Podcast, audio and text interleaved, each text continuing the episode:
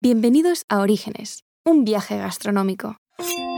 Exploraremos la historia de 12 artesanos con grandes méritos gastronómicos, sus productos, su cultura y sus historias. Empecemos el viaje. La protagonista de este episodio es Elvira Fernández, conocida como Viri, una de las grandes damas de la gastronomía asturiana. Empezó el restaurante El Yar de Viri en 1996, que es una casa de comidas en San Román de Candamo, Asturias. Desde entonces, su restaurante ha sido recomendado por la guía Repsol, el VIP Gourmand, agrupación de la guía Michelin de restaurantes con comida exquisita y a su vez asequible, y también en la guía Michelin, como uno de los nueve restaurantes más acogedores. Es un miembro destacado del movimiento Slow Food de España, socia fundadora del Club de Guisanderas de Asturias y quizás más notablemente ha ganado el premio a la mejor fabada del mundo. Es una cocinera honesta, comprometida con la alimentación y la economía sostenible, y que ofrece recetas antiguas que reactivan la memoria del paladar, en un lugar donde las cosas saben a lo que son. En este episodio nos cuenta cómo montó su restaurante, a través del cual ha recibido tantos premios, los obstáculos que ha tenido que superar y cómo se hace la mejor fabada del mundo. Bueno, mi proyecto es el Yar de Viri. Yo soy Viri, el Yar es aquel que está atrás. Lo cual es un restaurante, o como Viri dice, una casa de comidas, donde vende también sus propios productos. ¿Qué diferencia hay entre una casa de comidas y un restaurante? Pues esta, un restaurante es donde llegas y fría, te dan la carta, te la lees, te decides, te puede aconsejar o no el señor, pero, pero no hay más. En una casa de comidas es donde te cuentan lo que hay, te dicen de dónde viene el producto. Mira, hoy tenemos esto porque pillé en el mercado no sé qué y está fantástico, ¿no? Y, te lo, y luego te sirves tú, mm, compartes, eh, compartes mesa, compartes familia. Entonces, cuando abrí aquí, solo tenía claras cuatro cosas. Una, que no iba a haber bar, que no iba a haber tele, que las servilletas y los manteles mejores o peores, pero siempre de algodón, de tela, y el café de puchero. Normalmente la gente que entra eh, dice eso, que, que se sienten arropados, que se sienten acogidos, que se sienten que aquí hay muy buenas vibraciones y yo creo que eso lo aportan las personas que vienen y las personas que estamos aquí. Comencé en el, en el 96, después de un momento personal duro, como salen casi todos los proyectos de vida. Y mm, nunca pensé en ser hostelera, siempre me gustó la cocina y uní en un momento de necesidad lo que sabía hacer con lo que me gustaba hacer eh, y nació un proyecto que visto desde la distancia mm, hoy me parece una osadía, hoy no sé si me atrevería a hacer, pero cuando el grado de ignorancia es grande, eh, no sabes dónde te metes, pues suele ser cuando pisas charcos que luego o te ahogan o, te duchan, ¿no? Empezó poniendo foco en el producto de la tierra, en un momento cuando estaba de moda el foie, el confit de pato y otros productos del estilo. No sabía cocinarlas ni me interesaba aprender y aposté por una cosa que salió, por algo que salió, me salía del alma y cuando del alma salen las cosas suelen salir bien. Viri, además de cocinera, también es una vendedora innata. Y se nota por cómo hace las cosas, que lo hace con amor. Bueno, a mí me, gusta mucho cocinar, eh, me gusta mucho el trato con la gente. Yo creo que por encima de, de cualquier cosa soy comercial. Lo que más me gusta hacer del mundo es vender. Y para vender un producto tengo que estar enamorada de ese producto. Tengo que saber que a mí me gusta, que está hecho con seguridad, que, está, que tiene una continuidad y de esa manera soy capaz de venderle hielo a los esquimales. ¿Y cómo uno encuentra un producto del cual uno se enamora? En el caso de Viri es cuestión de historia. Confío en el producto principalmente porque son conocidos desde mi infancia. Y recuerdo, la memoria del paladar es muy cabrona. Mm, por ejemplo, con las fresas. ¿Qué pasa? Todo va evolucionando. Entonces llega un momento en que la gente ya no buscaba calidad, buscaba producción, buscaba dinero. Y se fueron cambiando las plantas que había, las autóctonas, que daban menos producción, por otras de más producción, que indudablemente están buenas, pero bueno, que vas perdiendo. Todo va de ciclos, y ahora estamos volviendo a valorar, poco a poco, la calidad por encima de la cantidad. a nivel de sistemas económicos y también a nivel de producto y alimentación. Y un día eh, me fui a casa de una amiga que tiene un pazo, ella hace agricultura biodinámica, y yo cogí una fresa y a mí me vino la infancia. Yo, estas son las fresas que yo comía de niña.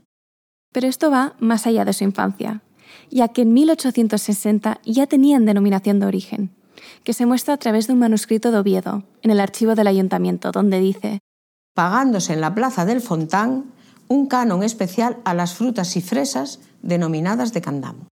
Así que, ¿qué hizo Viri? Estuve peleándome hasta que encontré esas plantas, que son las que yo tengo en la huerta. Esas plantas, yo, esas fresas, yo las vendo con seguridad.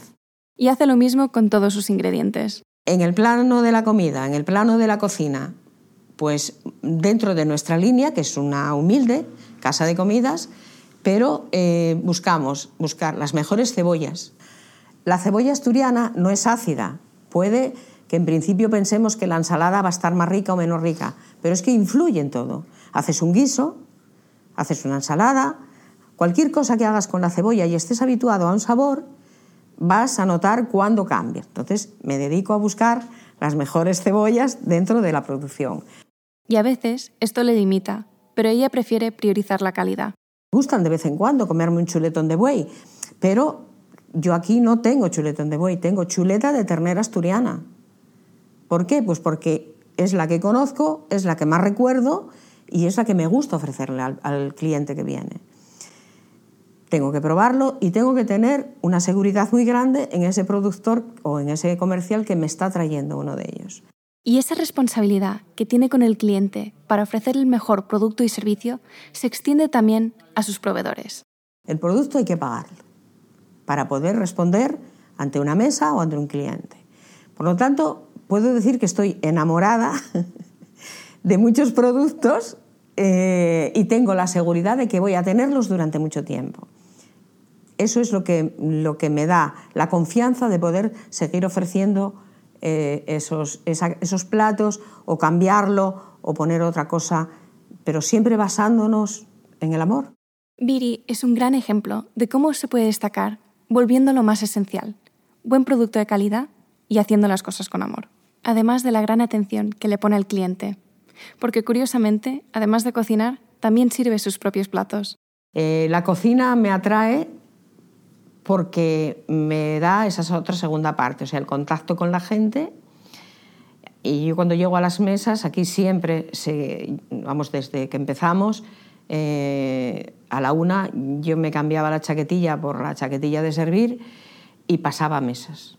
En primer lugar, porque vendo más que nadie, y lo segundo, porque mm, de esa manera estás cocinando, pero luego ves la cara que pone la gente cuando come lo que tú cocinas. Si hay un problema, lo puedes solucionar. Puedes ir a una persona y le dices, ves que no come, ves que no da, no le gusta, pues mira, no, no me gusta, no se preocupe, se lo cambiamos, ¿qué es lo que le gusta? O sea, que, o qué fallo tiene, bueno, pues, y le cambias el plato y no pasa nada. Y aparte de ofrecer el mejor servicio, también para disfrutar del goce de otros cuando lo han hecho bien. Es la de esa cara de satisfacción y cuando viene gente extranjera que no saben, que tenemos, tenemos suecos, tenemos holandeses, tenemos alemanes, tenemos coreanos, y ese idioma universal, cuando alguien mete algo en la boca y hace mmm, ese es un idioma que no, no falla, porque si no te dicen nada, pues entonces eh, eso es lo que a mí me agrada de, este proyecto y por eso lo saco adelante. La cocina, la gente, la satisfacción. El Yar de Viri es su proyecto de vida, pero por lo que ha conseguido gran fama es por haber ganado la mejor fabada del mundo en 2013. Esa fabada, bueno, ganamos el premio a la mejor fabada del mundo en el 2013 y seguimos con ese prestigio de las fabas y la fabada. Por lo tanto, tengo que amar mi tierra porque es lo que me está dando el prestigio que hoy tiene el Yar de Viri. Ahora, Viri nos cuenta sobre su fabada. Y hablando de la tierra esa mía, esa tierra de Candamo, eh, tengo que decir que es uno de una de las zonas donde se produce la mejor fava de Asturias. Eh, yo recuerdo de niña eh, ver en casa de mi abuela cómo ya se escogían las favas para sembrar, es decir, que hubo una selección desde siempre de tener las mejores para sembrar, eh, para poder tener una buena producción. Como consecuencia tenemos una fava que no tiene piel. Es una fava mantecosa, es una fava grande, bastante grande. Nosotros utilizamos la fava seca, que al remojarla dobla y al cocer todavía crece más. Mm, en el yar se hace la fabada con fava seca. La característica que tiene al no tener, al no tener piel es que absorbe el sabor del caldo con que la haces. En el caso de la fabada, pues absorbe el sabor del compango.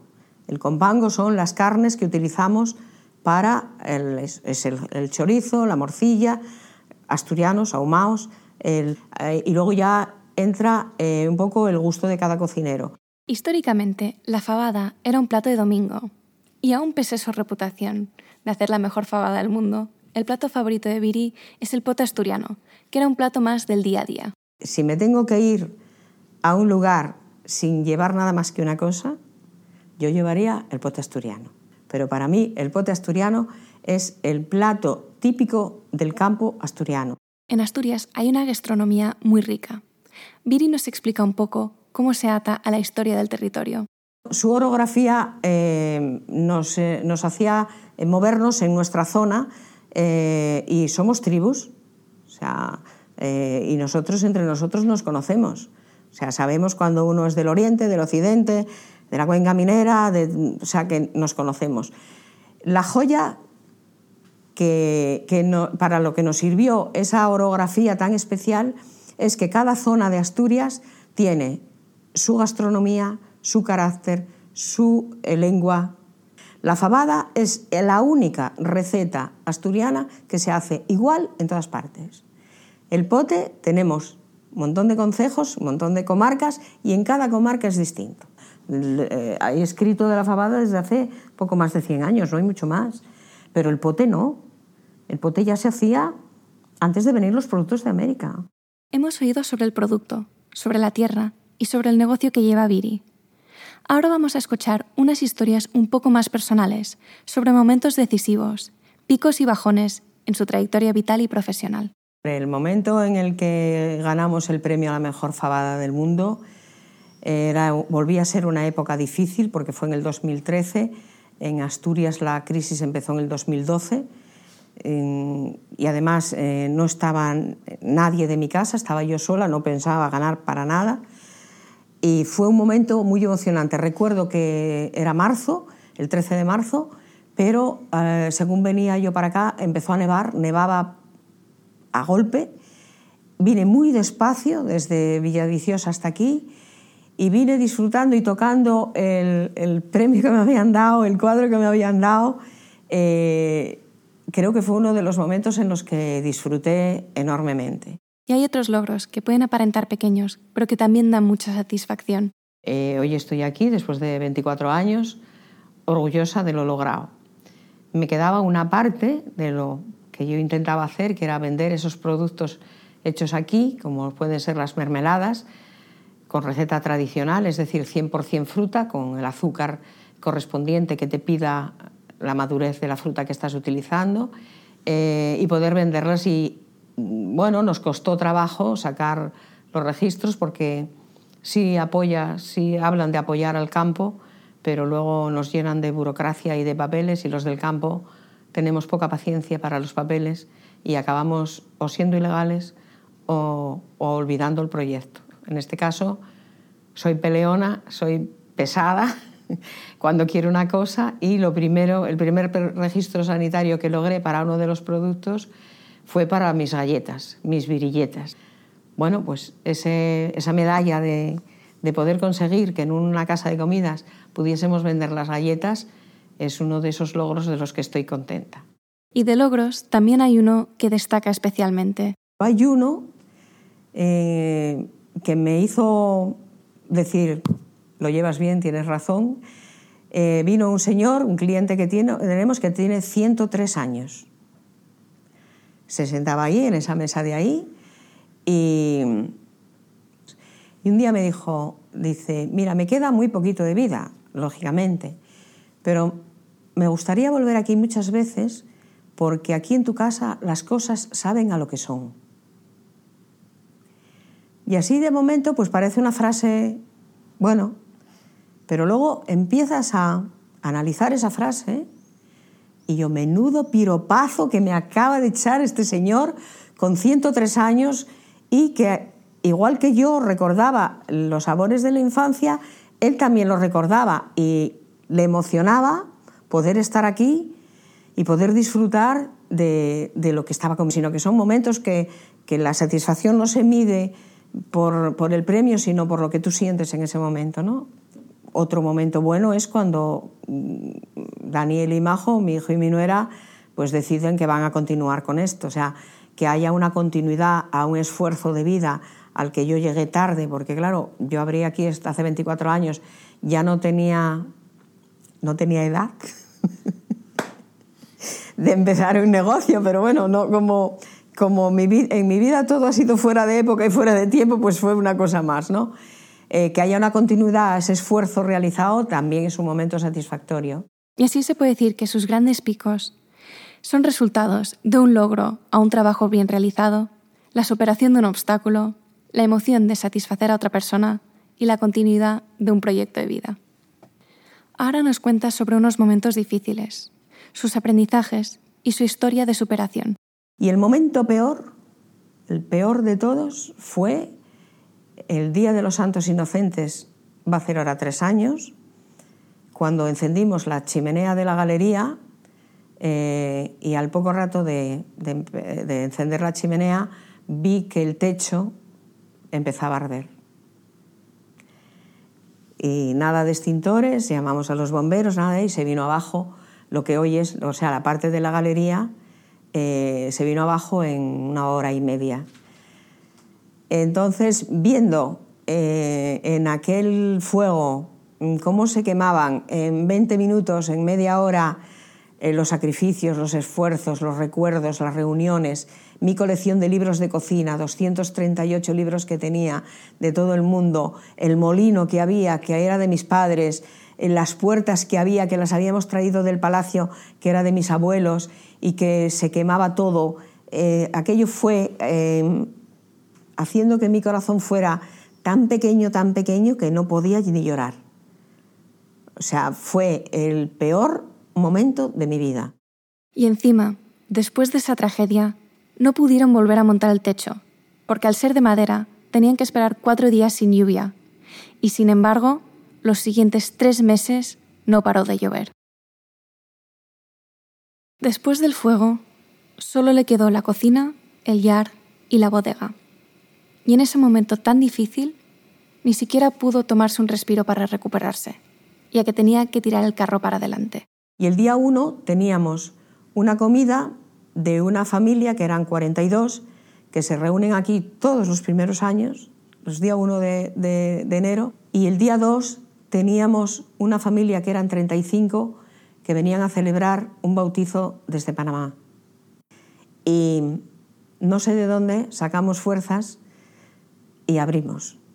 O sea que el día 28 estábamos ardiendo el día 29 estábamos limpiando, el día 30 estábamos llorando y el día 31 estábamos preparando para la comida.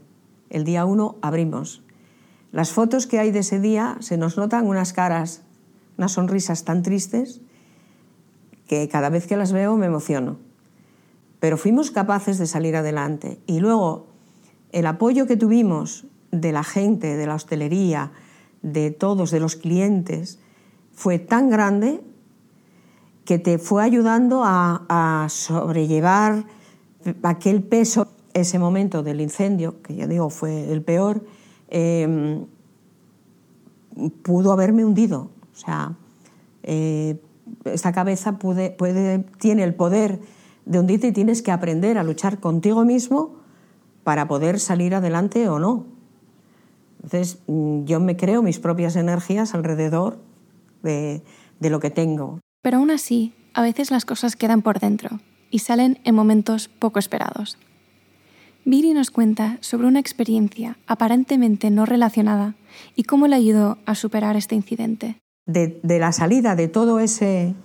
A mí el humo no me salió de la cabeza. O sea, yo continué trabajando porque tengo energía para ello y si no la tengo me la invento. Y en Semana Santa vino el hijo de un señor que su padre era de aquí de Asturias, un cubano, que llevaba invitándome a ir a Cuba, tiene 84 años, eh, tienes que ir a Cuba, tienes que ir a Cuba, te quiero enseñar mi Cuba. Y yo siempre le decía que no. El hijo dice, Viri, mi padre me dice que, que tiene 84 años, que no va a durar mucho, que quiere que le lleve firmado, aunque sea en una servilleta, que tú vas a ir a Cuba este año. Y yo, pues sí, voy a ir a Cuba este año. Y bueno, preparamos y me fui en octubre. Me marché, el avión fui durmiendo, fui haciendo ese ejercicio de voy de vacaciones, voy fuera, todo queda atrás, todo queda aquí. Y llegué a La Habana y llegué un jueves y ellos tenían un compromiso el domingo y fue la única excursión que hice y fui a conocer el Valle de Viñales.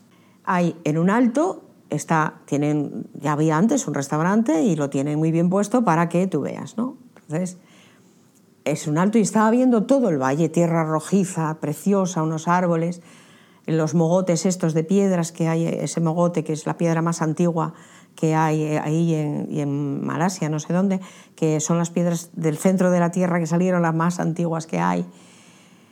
Y pedí mi piña colada. Yo pedí mi piña colada y la puse en la, en la barandilla para verlo. La puse así en la barandilla y yo le voy a sacar una foto para mandárselas a mis hijos. Y según estoy así, viendo por, la, por el objetivo del teléfono, por la cámara, aquella piña colada y aquel fondo verde, empecé a llorar. No empecé a llorar, empezaron a caerme lágrimas. Y llora, y llora, y llora. Y la gente miraba para mí como diciendo, está chiflada. Y entonces del llanto pasé a la risa. Me entró una risa porque había un señor mirando para mí y haciendo con la cabeza. Yo está pensando, pobre, estas tierras eran del abuelo y se los quitó Fidel Castro. Pero aquel llanto, aquel día fue donde empecé a sacar el humo del fuego que llevaba casi dos años metido en la cabeza. Y vine ya con un cambio. Todavía seguí con el pelo rojo, pero ya yo creo que ese viaje fue el que provocó un primer cambio en mi forma de ir viendo la vida de otra manera. Cuando abrimos, llevaríamos, no sé, llevaríamos tres años, una cosa así. Eh, bueno, abrimos a la una, estaba poniendo mesas y llamó a alguien a la puerta. Entonces, cuando ves a alguien a la puerta, rápidamente le haces la ficha y dices, viene a vender, viene a pedir, viene a reservar. Sí, o sea, Tú le haces, ¿eh? es así, tú ves a alguien delante y, y veo un matrimonio de mediana edad, vale, abro la puerta un poco, así nada más, porque no era hora de entrada, abro y buenos días, buenos días, deseaban. Y yo esperaba, reservar una mesa para dos. Y, entonces él me empuja un poco, coge la puerta, me empuja un poco y dice, un momento, por favor. Y un momento, darme callar a mí en mi casa. y un momento dice, sí, sí, un momento, por favor. Bueno, vale. Y entró Entró aquí, bajó a la bodega, yo miraba para la mujer, la mujer me miraba así sonriendo. Bueno, llegó aquí y dice, ahora sí, y ahora sí qué. Y ahora sí podemos hablar. ¿Y por qué antes no? ¿Qué es lo que quiere? Dice, bueno, mire, le voy a contar.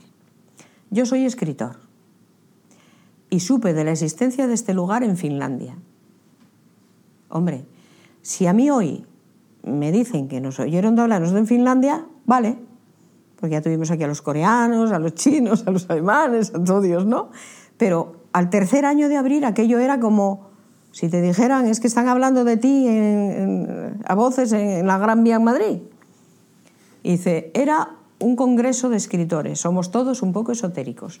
Yo soy un enamorado de Asturias. Y había otro señor catalán. Y me dio mucha rabia porque el señor ese catalán, el escritor catalán, dijo, yo he estado este año en Asturias en un lugar que va a tener éxito si continúa tal cual es. Es un sitio con raíces porque los asturianos tienen que sentirse muy bien. Yo no soy asturiano y me sentí con raíces allí, con familia alrededor, donde hay muy buenas vibraciones, donde la comida es excelente, es de producto, es de producto de verdad, no te engañan. Y además la señora que lo lleva se enrolla muy bien. Por eso yo no quería que usted hablara. Y así es Viri. enrollada, resiliente, luchadora por lo que quiere, por el buen producto, por la sostenibilidad y por todo ello alguien que sigue ganando más y más premios culinarios. Ante todo, ella es la Viri del Yar. Puedes descubrir más sobre ella en la web festivalorígenes.com. Gracias por escuchar.